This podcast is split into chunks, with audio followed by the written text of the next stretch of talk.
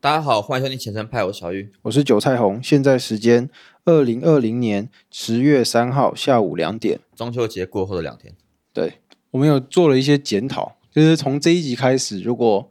呃我们一个人，就是不论我我啊韭菜红，就是或者是小玉或者是派，如果说我们在我们的这个 EP 里面讲了每一每一集讲了三次的拉回主题的话，我们就请就是我们的另外一个伙伴喝饮料。喝饮料。对啊，就是我觉得这个东西可以把它拿掉了，就不需要太在意说是不是在主题上。我后来发现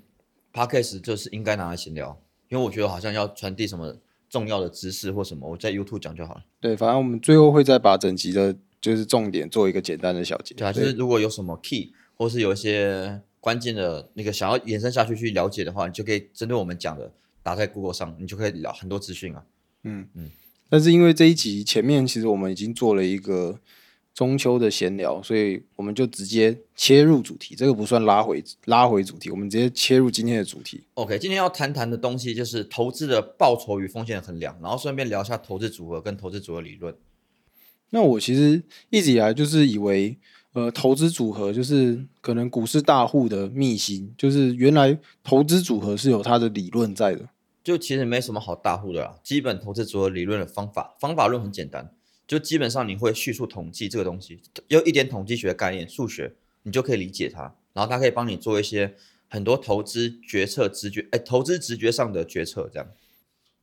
统计，我大学的时候有修过统计学，但是叙述统计这个东西，其实我没我不太清楚，就是它这个是一个到什么样子的一个层其实你有。你有读读过商学院哦，就是统计最简单的，就是从叙述统计开始。那叙述统计涵盖就是说，你要了解什么是期望值，什么是变异数，什么是标准差，什么是共变数，什么是相关变数，然后你要知道说这些东西要怎么画在图表上，然后那个图就代表什么意义，你可以怎么样帮助你做，比如说你要做一个产品的销售啊、季度的分析啊或什么的，大概是到这个层次。可是你刚刚讲的那些值，就是或许有些人真的很认真，然后把那些公式都背下来，可是他要怎么样子应用在这些领域？就是一般人他如果不是商学院的，我如果是文学院，但我也想要知道他怎么样应用在我的这些投资理财的东西上面。哎，你文学院的、哦，你不是吧？我？我是商学院，但是我要代表，就是我要帮其他可能不是商学院的人发声啊。好，其实你刚刚讲那个，呃，你别不用不用去了解那些公式啊，但你至少要知道它代表什么意思。哎，其实这个高中的数学就有教了，高三的数学，对啊期望值嘛，就期望发生的一个这个一个一个数字嘛。诶，不乱盖。我高中的时候，高二下的时候，因为那个时候玩社团，就是高二好像下学期整个学期都在做做教那个排列组合。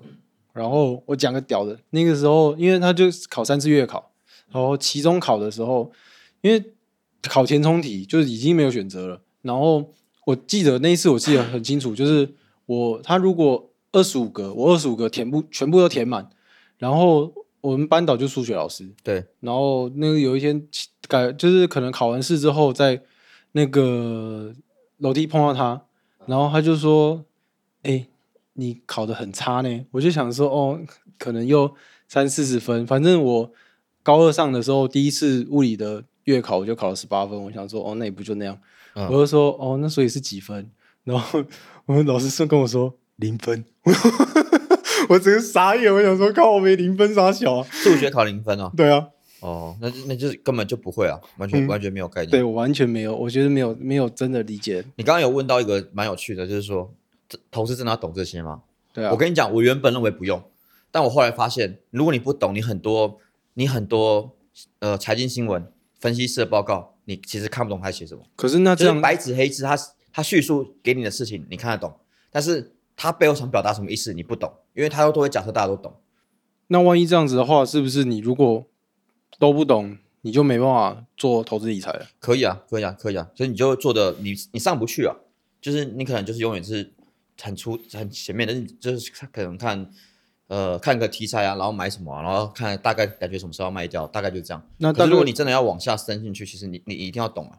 要懂到什么样子一个程度？就我讲的、啊，就是叙述统计啊，你要知道期望值是什么，标准差是什么，共变数是什么，相关系数是什么，这这这这很基本，因为你你这样才能衡量大家在讲的。应该这样讲好了，社会我们在讲是社会科学嘛，对，社会科学就是探讨是人的科学啊。什么叫人的科学？就股市嘛，股市背后都是人的行为嘛，嗯企业的行为。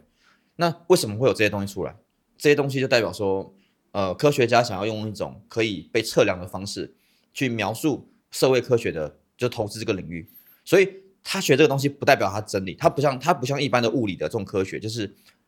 一一一就是一，零就是零，不是这样。它代表的是一个不确定性。好，那那个那个值是会变动的，对。但是你要有这个术语，你才能跟懂这个术语的那个人去沟通。所以这些理论上，我举个例子好了，我想到我想一个例子，OK，比如说我今天跟跟你都玩宝可梦，我们就有一些内梗嘛，嗯，比如说什么零数啊，然后比如说二五二二五二攻击力啊，嗯，对，那我们才懂这什么意思，对。但是因为我们学过宝可梦游戏这个语言，对对，但是一般人如果不懂这个东西，他可能就没办法进到宝可梦游戏这个领域，然后玩到就是对战的那个层次这样。那所以说，像这样子的理论，是我们只要知道它这个结论，然后这些结论会带给我们一个财务上的直觉，是吗？如果你们要变成专家，我所谓的专家就是说，你你你们要自己设计自己的投资组合，你们要去帮一些更有钱的人赚钱或什么，或是搞得很厉害只有你知道的东西的话，是没错，你就要知道结论就好。可是你这样子的意思是说，呃，一般人好，我假设我现在没有要帮很有钱的人赚钱，就是我自己想要做投资，那。你这样子说，建立投资组合这个东西到底是什么样子的一个层次的人需要的？就是我以为这个投资组合是应该一般基本上社会大众都有一定程度的需要的。呃，对，没错，那就是我讲嘛，你投资组合你可以做到做到很深，你也可以做的很浅。那我认为你一般投资大众就做的很浅，但是你那个很浅要浅的精神要到位。OK，就是你你不能走在错的路上。我我举个极端例子，你你不能全部的股票都是特斯拉。这是绝对是错的，百分之百是错的。你会赚钱也是你运气好，对我可以很笃定的跟你讲，就是这样。但是你你你你不用把合组合做的很复杂、很厉害、很精细，因为你也做不到，专家也做不见得做得到。但是你至少可以把你投资组合做的像是在正规的道路上面这样。像你刚刚说的，就是不要不要把你所有钱都投在特斯拉里面。这个东西啊，就是我们今天要提到，就是现代投资的组合，这个现代投资组合的理论。那投资组合理论最一开始的时候出现在一九五零年年代，那这个现在大家所比较泛用的是现代投资组合理论。整个理论的概要就是刚刚提到的，你不要把所有的鸡蛋都放在同一个篮子。那我们可能会真的钱很多的时候会有很多个篮子，但你这么多个篮子，你不要都放在同一个国家，不要都放在美国，不要都放在日本，不要都放在台湾这样子。这一套理论发展到至今，它给我们的财务直觉。哦，就我很强调，我们学一个东西要知道它的直觉，然后那直觉怎么帮助我们做正确决策嘛？我们可以不用知道很细。对你说的没错，就是他他告诉我们，只是分散投资是很重要，就是鸡蛋不要放到同一个篮子里。这大妈那种呃一般的民众都都知道，但是其实它背后是有很多理论基础，跟还有很多的科学去可以去去证实这件事情是对的。对，那其实这个理论主要就是把这个东西用一个描述的方式，然后把它描述出来。所以，投资组合理论它想提倡的概念就是说，用统计的方式，就刚刚讲统计的方式，什么期望值啊、标准差啊、共变数啊、相关系数的方式，衡量我们投资的报酬与风险这两件事。呃，也就是说，你用统计量化了，你就可以用数学去证明啊，持有多个相关性的商品或是股票，你就可以有效的在数学上把风险分散。好，因为数学是不会骗人的。那这就是它带给我们的财务直觉的价值。嗯，那然后嘞，就就这样就讲完了。好，那我们今天节目就到这边，谢谢大家。好，你不是要我讲一般人就需要知道就好吗？我觉得大家就知道这样就就就好了。就是大家只要知道说分风险分分散风险跟不要把鸡蛋放同一个篮子这件事，不是嘴炮，它后面是真的是可以用数学去证明这件事情。但是我觉得你这个讲法还是有点太极端，就是你可不可以交代一下，就是它这个东西的精髓在哪里？那我觉得我们要从底层稍微讲一下。那我反而觉得底层的知识会比投资组合理论还重要。对，那底底层的知识就是我刚刚说的，我们在财务上要怎么用统计指标来衡量投资的报酬与风险。那基本上报酬率啊，就是统计的期望值啊；风险就是统计的标准差。那两个股票的相关程度，就是我们统计上学的那个皮尔森相关系数。好，基于这个，我们就可以得到一些财务的直觉。好，这些财务直觉才会对我们一般投资人真的有帮助。那我觉得，其实我们可以讨论说，这些理论带给我们实物上的直觉是什么？这样的话，就可以直接让更多人了解投资这一件事情。好啊，我们可以先来谈谈报酬率这件事啊。就是大家应该会呃呃，大家会比较清呃直觉的，就是说你报酬率嘛，啊，那就是我损益分除以本金嘛。比如说我一百块本金，我赚了二十块，那就是百分之二十的报酬。对，那是我们衡量有无赚钱的方式。嗯，但是那个是你实际赚到的钱或实际赔的钱，你才算得出来。好，那这个就是叫实际报酬。对，那其实我们其实在财务上探讨有个东西是事前的概念，那个叫预期报酬。就是你有时候会在分析报告或者新闻上，你会看到说有些金融机构或分析师会喊出预期预期的价格或预期的报酬率，那这个就是事前的概念。事前就是说事情还没发生，但我预期这个股票会有这个报酬率。好，所以你们才会看到什么预估盈余啊，什么东西的，就是大家不是讲预估盈余啊，实际盈余啊，好，就是实际就是事后的概念，那预估就是预期的概念。那我们衡量这个预期的报酬率，就是统计上的期望值，这样。OK，所以呃，一个投资人期望的一个数值，其实它这个直觉来说，就是一个非常不确定性的一个东西嘛。对啊，比如说 Apple 现在股价是一百一，哎，差不多一百一吧，现在一百、昨天好像一百，收在一百一十四，还还有涨哦，没有没有，它就差不多，昨天就跌在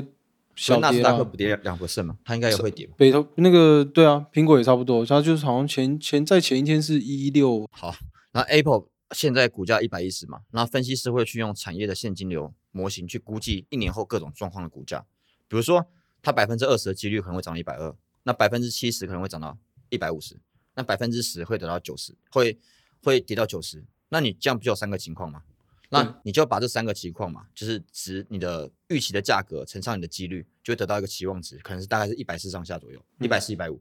就是大概是一年后大概会是一百四十元或一百五十，那这就是所谓的预期报酬。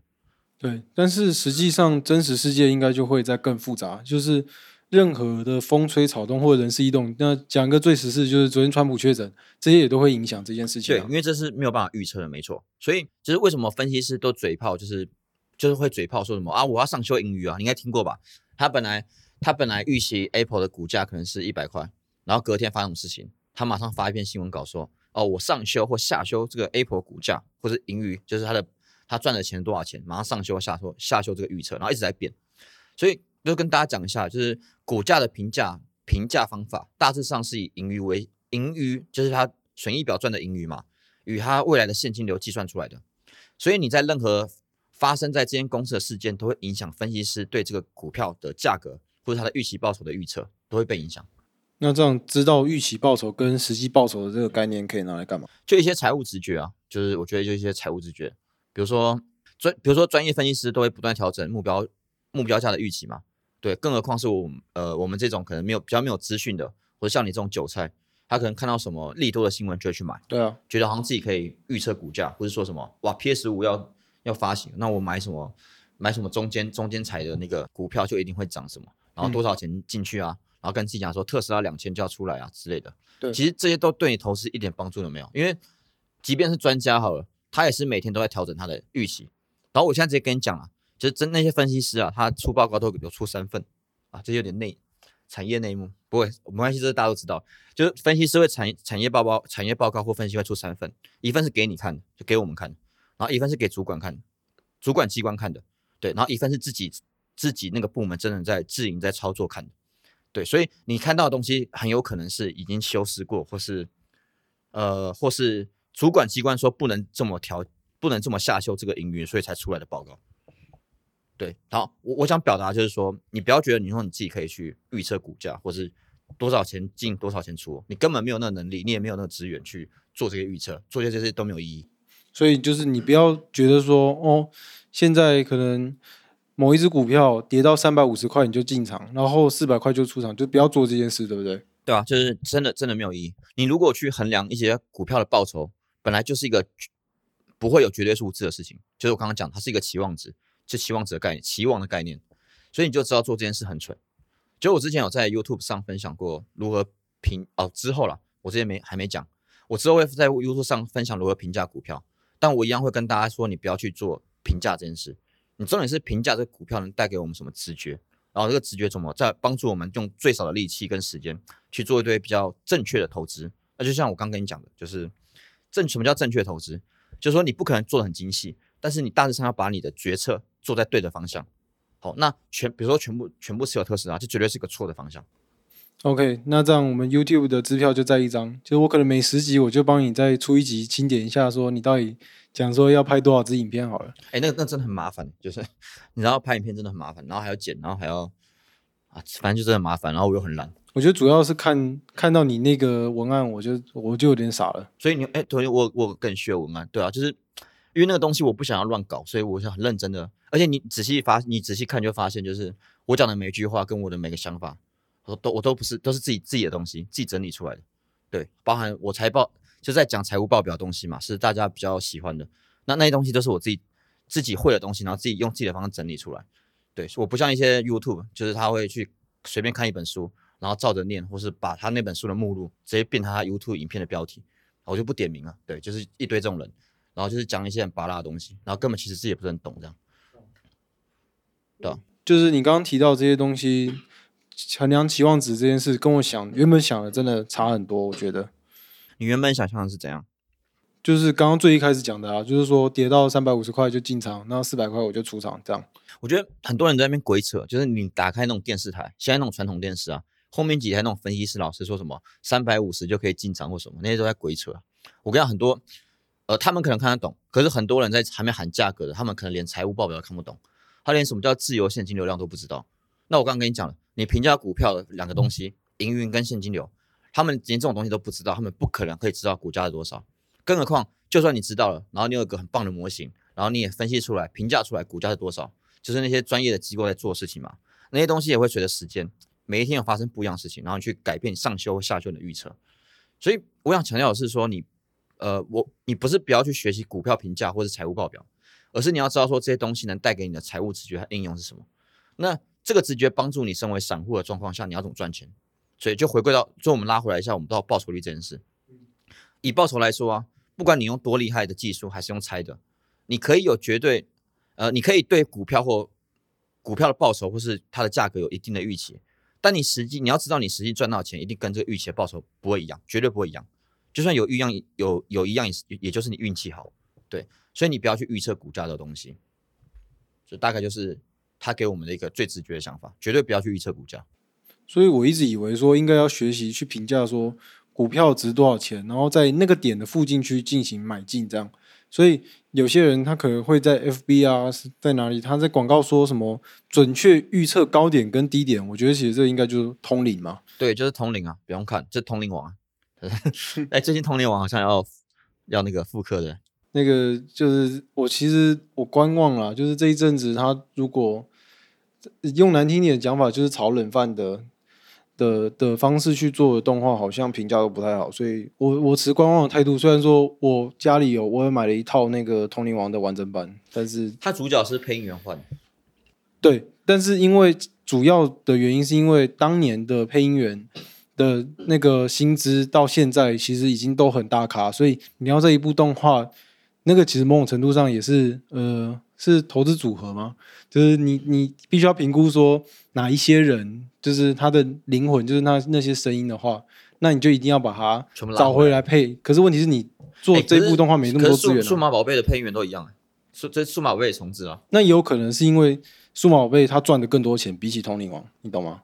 所以他有更大的资本去做这件事情哦，。数码宝贝有赚钱，我真的很难想象。哎、他电影出了又再出，你看《通灵王》，他就是卖一套漫画，然后他也没出游戏，没没什么再出游戏，就很可怜啊，就被腰斩啊。就是当初画被腰斩，最近一次被腰斩的就那个嘛，游游游戏王动画也被腰斩，也蛮可惜的。哎，游戏王的动画应该比较没什么人在追吧？像《通灵王》，大家还比较有在看，哦，对啊，就当年的那个动画啦。这是三大台柱之一，就通灵王。然后那时候翻来台湾就通灵童子，对对对对，对，很好。对，好了，就是呃，刚刚讲投资嘛，就假设你的投资方法就是只打算看准一个好的标的，就可能是这家好的公司或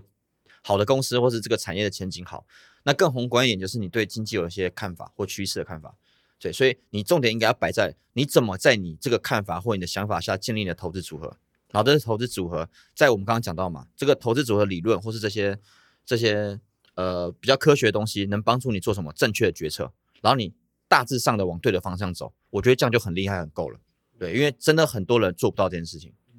哎、我我你刚转超硬的，我本来以为你还会就是不自然的说出哦，那我们回到今天的主题，不会没有你就直接切哦因为。我早上已经请你喝一杯咖啡了，所以我不想再花钱。OK OK，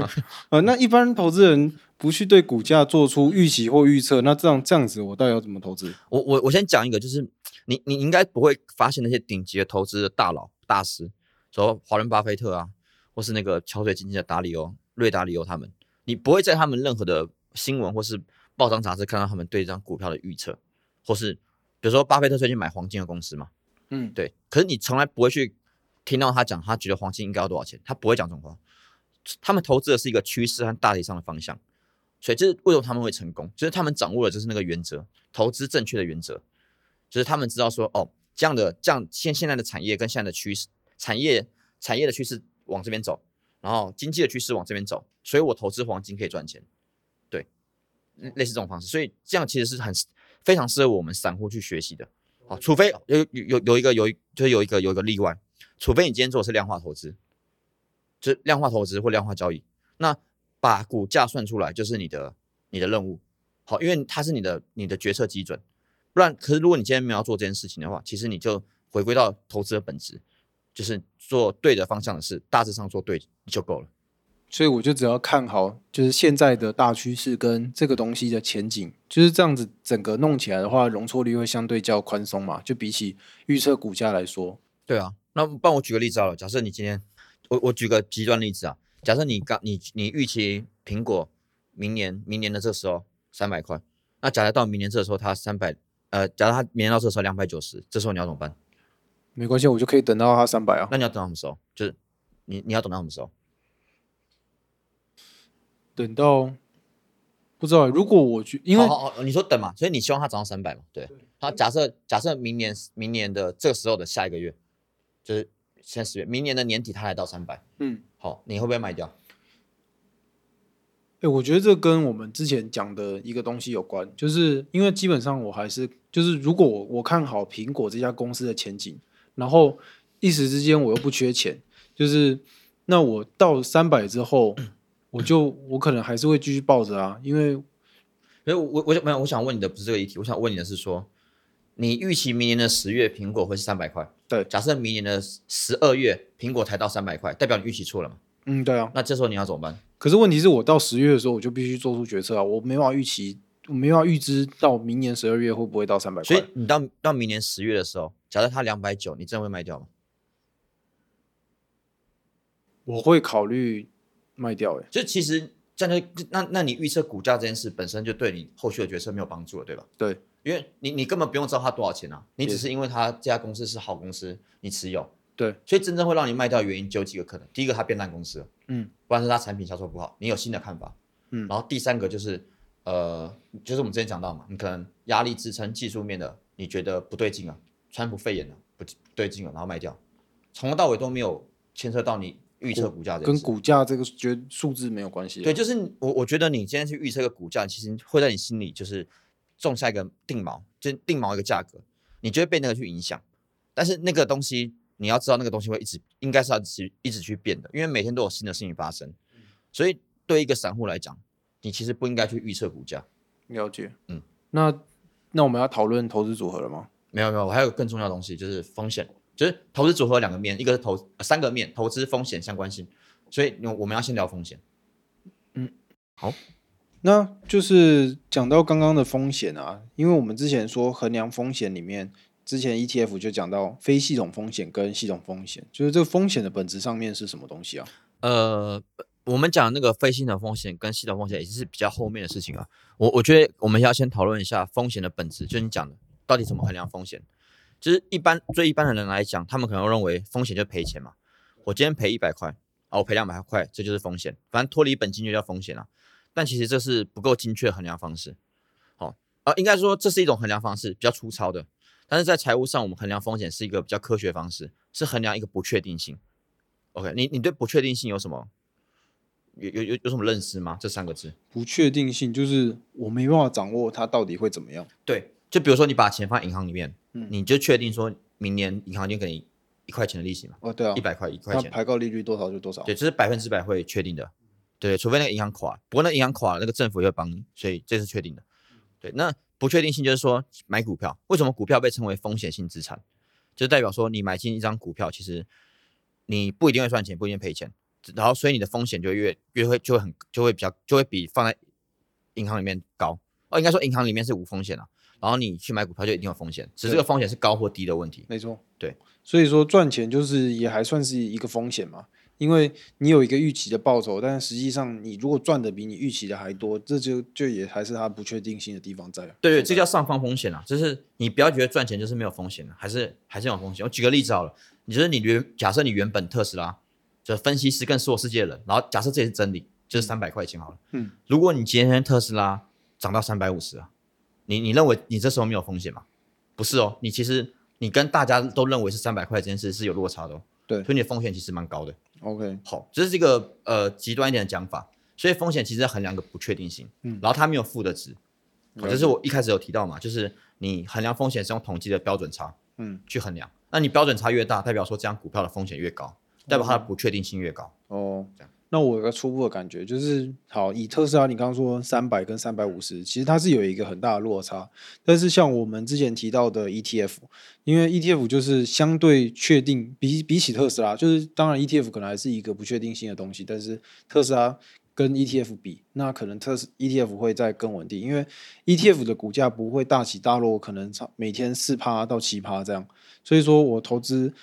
那可能随便标准普尔的 ETF，也不用想说，呃，特斯拉之后到底会不会普及电动车，或者是可能马斯克他会不会又又发表了一些什么东西？所以常常大家会说股价的波动很大或者很小，就是简单来说，就是这个波动大或小，就是它确不就是它是它的不确定性的大小，对不对？对，这这这这这这是我刚刚讲的。如果你不想了解统计的标准差什么，你就把两个商品的股价图打开，就是你刚刚讲的 S M P 五百跟特斯拉打开，你一看就会知道什么叫标准差大，什么叫标准差小。那标准差大的就是这家股票或这家公司或这个产业它的不确定性比较大。那你说 S M P 五百嘛，它就是一个标准差比较小、风险比较小的股票跟标的。好，那为什么 S M P 五百它的标准差跟它的风险会比较小？就回归到你一开始提到的，这是跟系统风险跟非系统风险有关。OK，对，因为我们衡量的是标准差，衡量的风险这个大小的的东西称为总风险。嗯，那总风险里面有两个，以股票来说，它有两个东西组成，第一个叫非系统风险，嗯第二个叫系统风险。对对，那你的特斯拉两个都有，嗯，对，但是你的 S M P 五百只有后者所以它本身的风险性就很低。哦，好，那你就想嘛，特斯拉跟你给我一个船产，嗯，传产麦当劳哦，好，好，麦当劳，好，麦当劳嘛，你就想，你觉得麦当劳跟特斯拉的非系统风险哪个部分真的比较大？非系统风险，就公司的风险。公司的风险，我觉得特斯拉吧，当然了，这当然这不用、不用怀疑，因为特斯拉相对创新，但是麦当劳你不用创新一个汉堡，就是它承担创新一个汉堡的比特斯拉创创新一个电池来的小。对，所以我刚刚说嘛，总风险，你的股票总风险有两个部分组成，他们的系统风险是一样的，就是整个大盘或者他们的产业。好，但他们的非系统风险就拉开了嘛，你的特斯拉就很大，那你的麦当劳就很小，所以你去看他们俩股价，我没有看过了，这一定啊，百分之一百啊，特斯拉的波动一定比较大。对，那这种股票就是风险会比较大、比较危险的股票。那就是看大家各自愿不愿意承担这么大的风险。对就是如果你今天你今天是一个很爱冒险的人，哦，你也可以 all in 特斯拉。只是我之前跟你讲说，这是非常不明智的投资决策。对，就是你没有你没有在正确的事情、正确的路上做做事情。对，应该说你可以在正确的路上做事情，做正确的事，然后赔钱，这没有关系。但你不能在错的路上，然后去赚钱，这很危险，因为它会让你以为是对的。这就是我们常常讲的嘛，有人赌博嘛，赌一次就翻身家，然后他觉得他是对的，这样是超危险，因为他没有意识到自己是运气好。嗯，对吧？就你不知道你赢钱是常态，还是说那就是一个运气的问题。你不知道你是真的是因为你的见解很独特啊，还是什么，还是因为你真的是运气好，这是是超级危险的。所以我们是需要用很多种方式去验证我们的见解，对不对？对，所以这是为什么我一开始跟你讲，你你懂投资组合理论，这对你有帮助，嗯。不是说那个数学对你有什么帮助，那没有帮助，嗯，重点是他给我们给我们财务直觉跟操作的直觉是什么？你有那些东西的话，你会知道说你自己在对的路上。啊，即便你做在对的路上，你做对的事，然后赔钱了，你也知道你在做对的路上，嗯。那至少长期下来你是赢家的机会比较高，OK，对，这这是蛮重要的。也就是说，我们投资其实是不能看赚不赚钱，还要同时考量风险嘛。就是如果说用比较呃简单化的方式来讲，就是你我们都知道，如果说我们做直销，或者是说就是拉拉保险，就是它这些东西，其实它如果真的做得很好的话，其实是会比上班族我们领固定的薪水还要来得赚。但是因为不稳定性太高，就是毕竟嗯，你可能今天拉得到拉得到一个保险，但是明天可能拉不到。但是但是如果我们每天固定去上班，就是有个稳定的薪水，就是还是会有蛮多人会倾向说会选择就是收入比较稳定的一个工作嘛。哦，我我觉得你这个例子很好，所以其实你会看很多身边朋友，你你其实是是想做拉保险这件事，还是想做安稳上班族这件事？其实很大原因跟他的背景跟个性有关嘛。对，那如果你这个 case 转换成投资的 case，那那个东西就叫风险偏好。哦，风险，我今天风险偏好比较偏高风险的，懂我就愿意去做特斯拉多一点。懂哦，但即使是做特斯拉多一点，也不会 all in。嗯，对，因为我刚刚讲了，你要在对的路上做对的事，你只是把特，你只是呃，你会做对的事情去分散你的风险，只你只是把特斯拉的部位再大一点，嗯嗯但你还是在做对的路上做对的事情。，OK，这样好，可是你刚刚讲的职涯的问的例子跟投资的例子有个本质上很大的不同，就是你在职涯上面，你可以透过努力，然后去让你的结果变得更好。对，你可以透过努力，比如说你去拉保险，你可能一开始没办法能言善道，但你学习嘛，你去尝尝试嘛，然后你进步，然后你可能会慢慢提升你的业绩。他在投资上，你不是努力就就对就能得到成果。对，这是一个本质上的不同。除非你今天是大股东，你今天是巴菲特，你直接介入这家公司管理他们的营运，不然基本上你是没有办法干涉这家公司的走势。嗯，了解。所以像我们说，就是预期报酬就是统计上的期望值嘛，那风险就是统计上的一个标准差。如果说根据我们刚刚讨论这些东西，所以标准差就是代表这个投资性的一个不确定性，就是波动大不大的问题，对不对？没错，就是这样。嗯那像上一次我们聊到股票说又有系统跟系统风险跟非系统风险，就是这跟我们刚刚讲的这个是一样的东西吗？对啊，就是我我刚刚有提到，我刚刚有提到说，总风险等于非系统风险加系统风险。没错，对，所以系统风险是在同一个产业下，大家会承担的东西，不确定性是一样的。没错你今，天纳斯达克跌，你所有科技股都会跌，无一幸免。对，但是非系统风险就不一样了。对，非系统风险是看个别公司的的状况。对对对，就是刚刚刚刚提到，就是开发开发一个汉堡跟开发一个电池上的这种问题嘛。所以假设我建了一个投资组合，还是有可能会被疫情打垮嘛？没错，就是基本上，除非除非除非你今天在疫情发生之前，然后你就去买什么口罩股，然后什么什么防疫概念股，对，那我跟你讲，你今天疫情跌下去，你可能会赚钱，但我相信大部分人是做不到这件事的。对应该说你你今天除非你是疫情制造者，不然你不可能做到这件事，了解那。都是事后再诸葛了。嗯对，或者你事后发生你再去买，然后去追涨，还有机会这样。嗯，对，所以你看今天最好的例子就今年一一一到三月嘛，疫情发生下来，几乎所有股票都跌，全世界都跌，然后跌到跌到崩溃这样。对，其实这就是系统风险大爆炸这样。嗯所以假设就是我今天可以预期疫情会爆发，那所以不要说完全的通灵，就是我觉得这个中国出来的疫苗一，就是中国出来的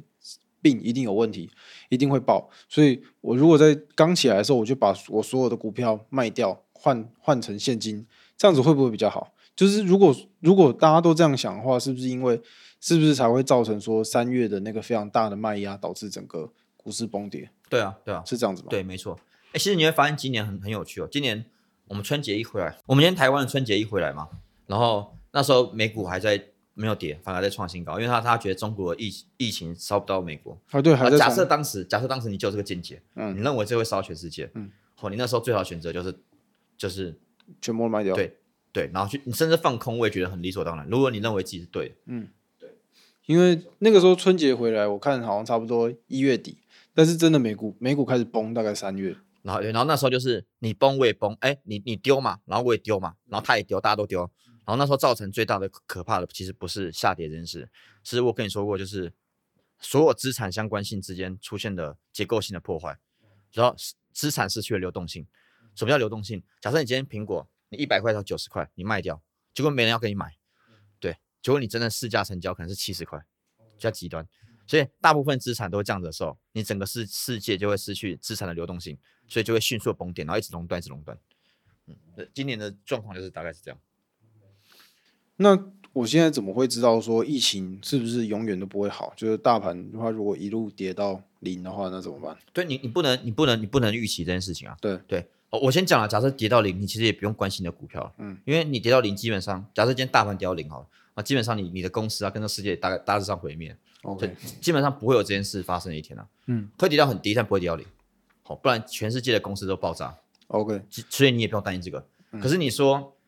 你你怎么知道疫情不会好这件事情？没错，所以为什么我一开始前面要说不要预测股价？OK，对你行情怎么来你就怎么做。嗯你今天上涨了，你就喜欢，你觉得这家公司不错，你就买这家公司，对，去做去做一个就是买进嘛。对然后你今天如果下跌了，你觉得苗头不对劲，就跑。嗯就跟今年一一二三月，你可能像你刚刚讲的，你可能感觉好像会烧起来，嗯你先先离开，那也是 OK。对，可是你不要去预测会怎样，懂对吧？反正看错了，看错就看错了，看错就是再、再再就是改变方向就好了。对，像像台股大盘，我们那个时候跌到最严重，我记得到八千六8400啊、八千四嘛，但是其实没有人能预测说，结果现在快要一万三。对，不可能有人预期。对啊，这一定也是涨回九千，大家说，哎，好像没事喽，嗯，还涨回九千五，哎，好像没事喽，然后资金再慢慢进来。对。所以说，像我这种新手的话，在疫情这个，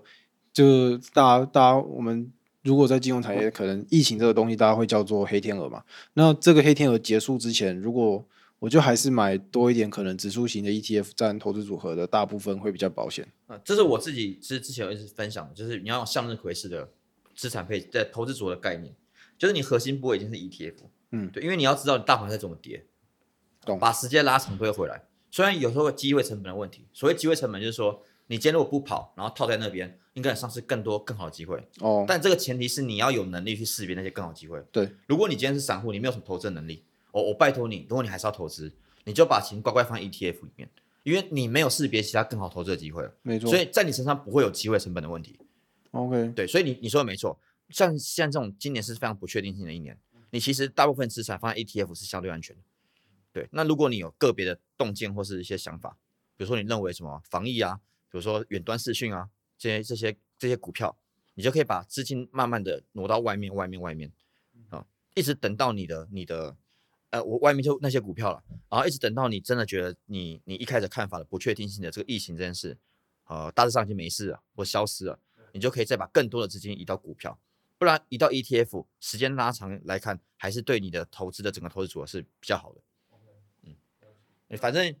就是反正那些股票，如果今天疫情又更严重了，所有都会跌啊。你大盘会跌，股票会跌，但你大盘大盘的那个 ETF 至少跌的比较少。OK，对啊我看风险差不多这样，那我们讨论投资组合这一块好了。嗯，投资组合这个东西，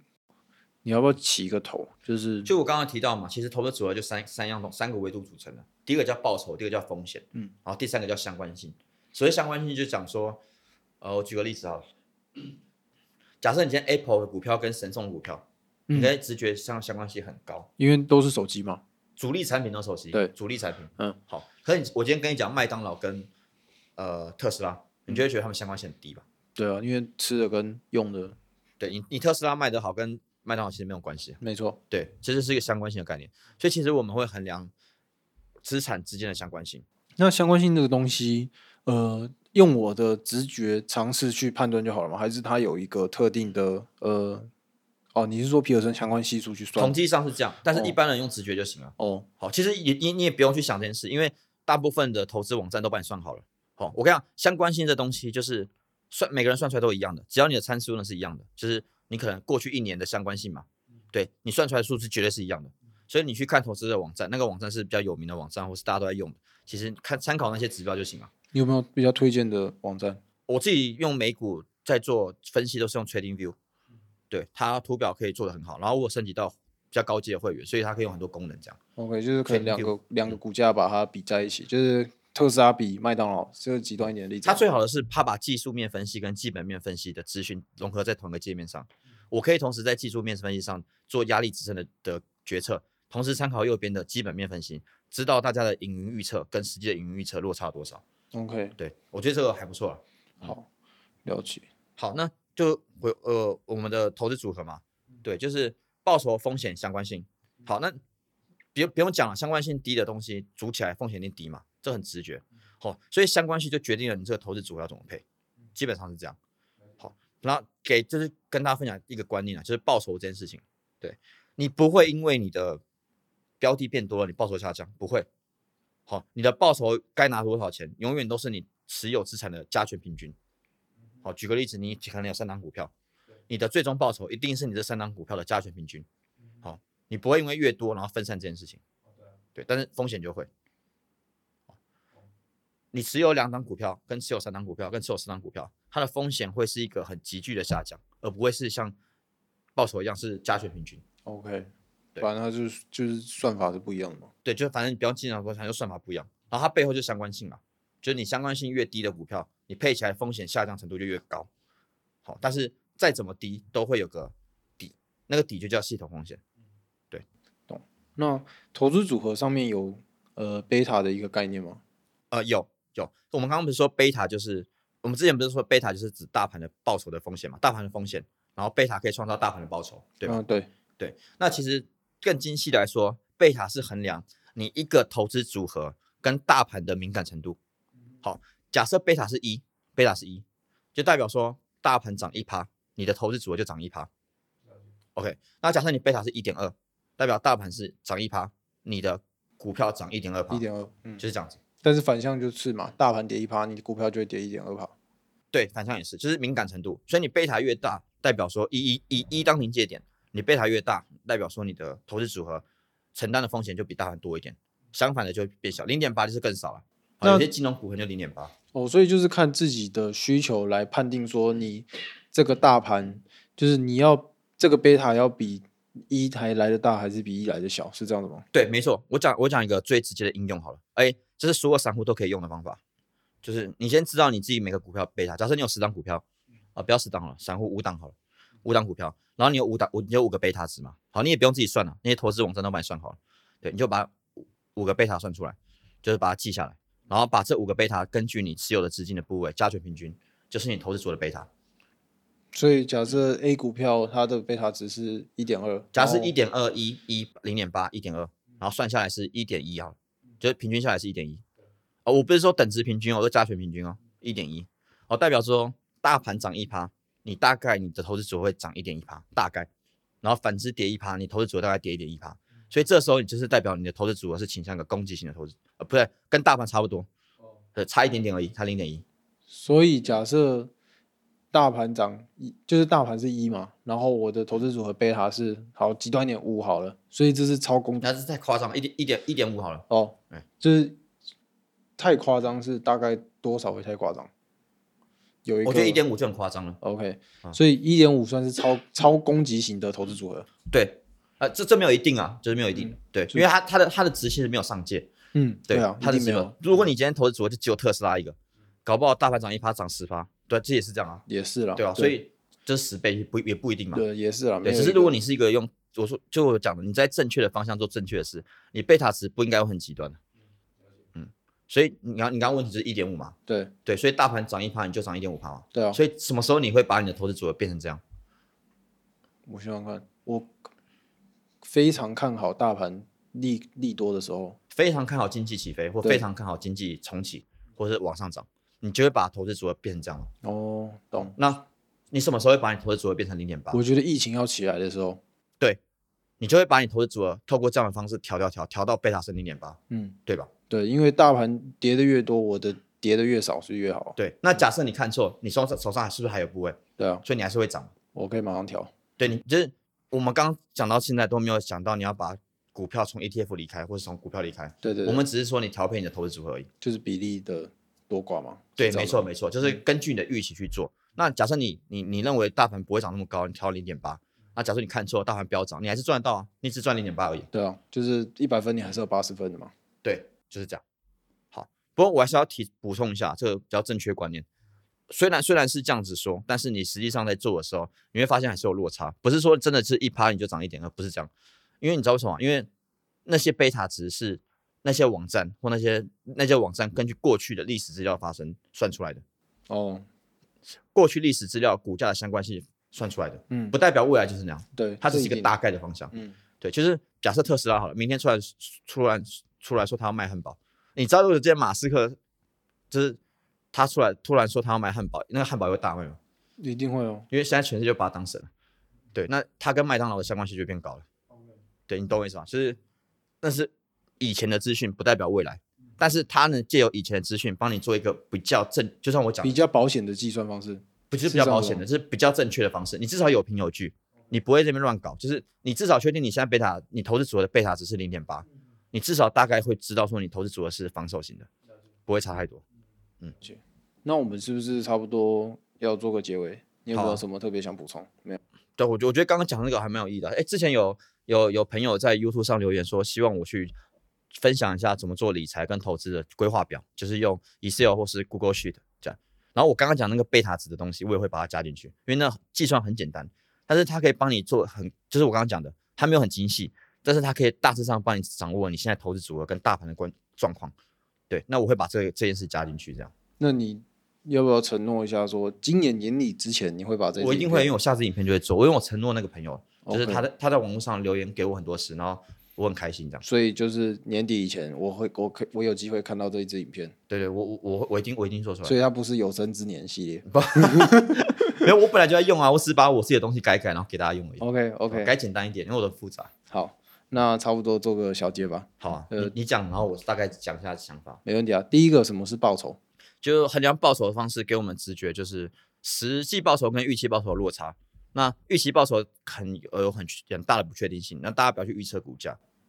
懂。那第二个，什么是风险？风险其实正确衡量管衡量风险方式是不确定性，就衡量一个股票波动。对了解。那最后的话，怎么样做投资组合？呃，这在投资组合考量，你要知道报酬一定是你持有股票或持有证券或持有资产的加权平均，它不会因为你的股票数量变多而降低的报酬，但风险会，风险一定会根据你股票的多寡，然后呃越来越多的话，你的风险就会大幅的下降很多。嗯，所以你一定要站在风险的层次去衡量怎么建构你的股票投资组合。那最好的方式就是找相关性低的股票，就这样。好，那我们今天就这样了，好了，拜拜。拜拜。